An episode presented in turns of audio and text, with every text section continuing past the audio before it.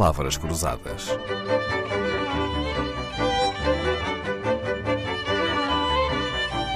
Porque quase tudo é uma questão de semântica.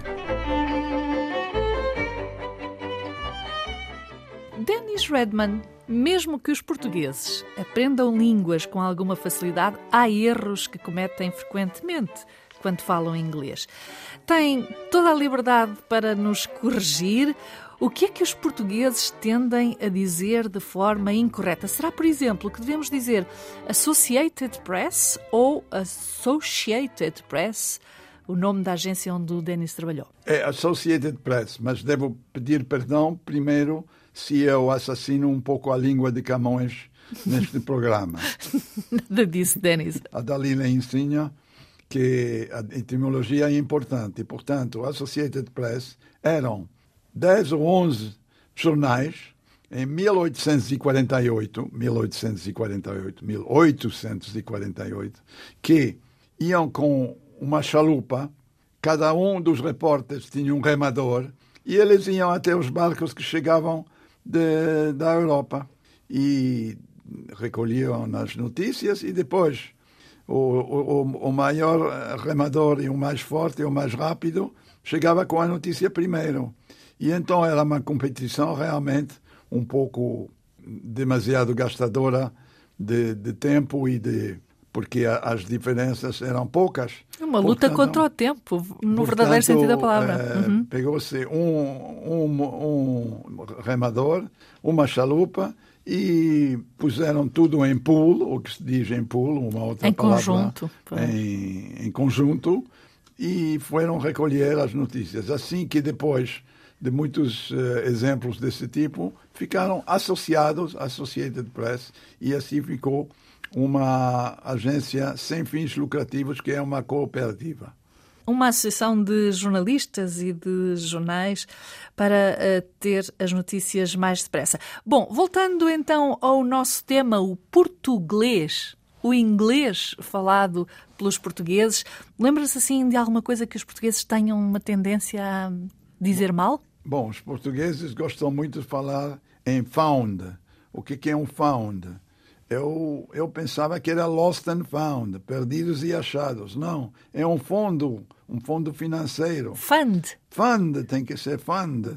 Ah, confundimos muito fund com found. Found quer dizer é, encontrado, não pode ser. Claro.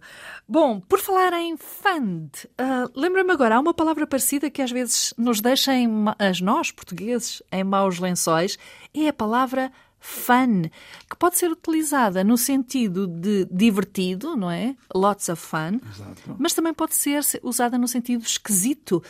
It's funny. Lembro-me sempre de uma canção que diz It's so funny how we don't talk anymore.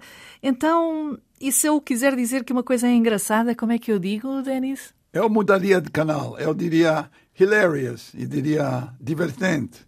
Divertido. Divertido. Hilarious. Hilarious. Hilariante para, para mudar a, para para evitar a confusão, a confusão, entre as palavras, não é? Exatamente. Um bico de obra, Denis, não sei se conhece esta expressão, quer dizer um problema difícil de resolver. Para os portugueses e muitos outros é o som the, de thousand, de thank you, de think. Nem mesmo políticos experientes portugueses na ONU, por exemplo, ou treinadores famosos de futebol que vivem em Inglaterra conseguem acertar com um som th e dizem sempre I think em vez de I think. Eu acho que me deu uma palavra cruzada e eu tenho que identificar o, o campeão do selfie presidencial e o The Chosen One do, do futebol, mas eu não vou as identificar. Muito bem. Meia palavra basta para bom entendedor. Uh, não há como corrigir este som, não é? É tentar. É tentar de fazer. Fazer eu, os exercícios. Fazer os exercícios, olhar, por exemplo, na televisão, imitar quem for o modelo da pessoa que quer seguir e depois fazer atenção às vezes quando fazem graças ou stand-up comic com o Ricardo Araújo Pereira ou alguma coisa, quando faz uma piada e entender a bom entendedor, meia palavra basta. Exato, exato. Até porque AI5 é eu afundo, eu não afundo, é? Não sim. é eu penso. Eu afundo. O A5 já, sou, já estou afundado, como se, quando se joga batalha naval. Os brasileiros têm um problema com H também. Aliás, o, o, os espanhóis é, é a mesma coisa. Eles dizem rota assim. Mas os brasileiros, eles aspiram o H e, portanto, um dia eu estive no Brasil e me falaram, olha, eu tenho que absolutamente levar você para essa discoteca que se chama Rapidez. Rapidez? Então temos que ir lá rápido. Não, não, é rapidez. Você vai gostar muito, vai se divertir muito. Não estava entendendo. Ele disse, não, é rapidez, rapidez. Depois eu entendi. Happy Days. Happy Days. Happy Days, Dias Felizes, era o nome da discoteca que Denis entendia como sendo rapidez. Bom, em português temos um som também difícil hum, para a troca, que é o nhe, de pãozinho, de filhinho ou minho. Também não deve ser fácil. Uh, e depois temos os falsos amigos. Parents são pais e não são parentes. Push não é puxar, é empurrar. Fabric não é fábrica, é tecido. Competition não é competição, é concorrência. Uma competição é um contest, que não significa contestar. Tem mais conselhos para quem quer evitar falar português? Português é um problema, sobretudo para os turistas. Tem que evitar de ficar na, nas portas, porque os portugueses sempre estão, por favor, passa, por favor, passa. No entanto, chega um turista e ele vê escrito push e acha que é push e, Empurrar. portanto, vai na, na, na, na, na direção errada. Portanto, o meu conselho é ficar fora das portas.